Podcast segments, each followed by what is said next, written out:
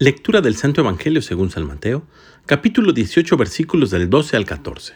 En aquel tiempo Jesús dijo a sus discípulos, ¿qué les parece? Si un hombre tiene cien ovejas y se le pierde una, ¿acaso no deja las noventa y nueve en los montes y se va a buscar a la que se le perdió? Y si llega a encontrarla, les aseguro que se alegrará más por ella que por las noventa y nueve que no se le perdieron. De igual modo, el Padre Celestial no quiere que se pierda uno solo de estos pequeños. Palabra del Señor. Como ya sabemos, el tiempo de Adviento es un tiempo de conversión y es un tiempo en el que no estamos solos. Y a pesar de nuestro pecado, y aunque parece contradictorio, Dios siempre está a nuestro lado, pues como dice el Evangelio del día de hoy, Él no quiere que ninguno se pierda. A veces nos sucede igual que Adán.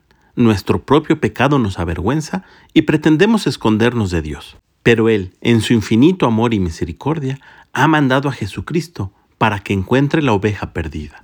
Y cuando la encuentra, hay gran alegría en el cielo. En estas cuatro semanas de Adviento se nos insistirá precisamente en la conversión. No importa qué tan grande, oscuro o sucio pueda parecer nuestro pecado, el buen pastor, que es Jesús, nos está buscando. Dejemos que nos encuentre. Que tengas un gran día y que Dios te bendiga.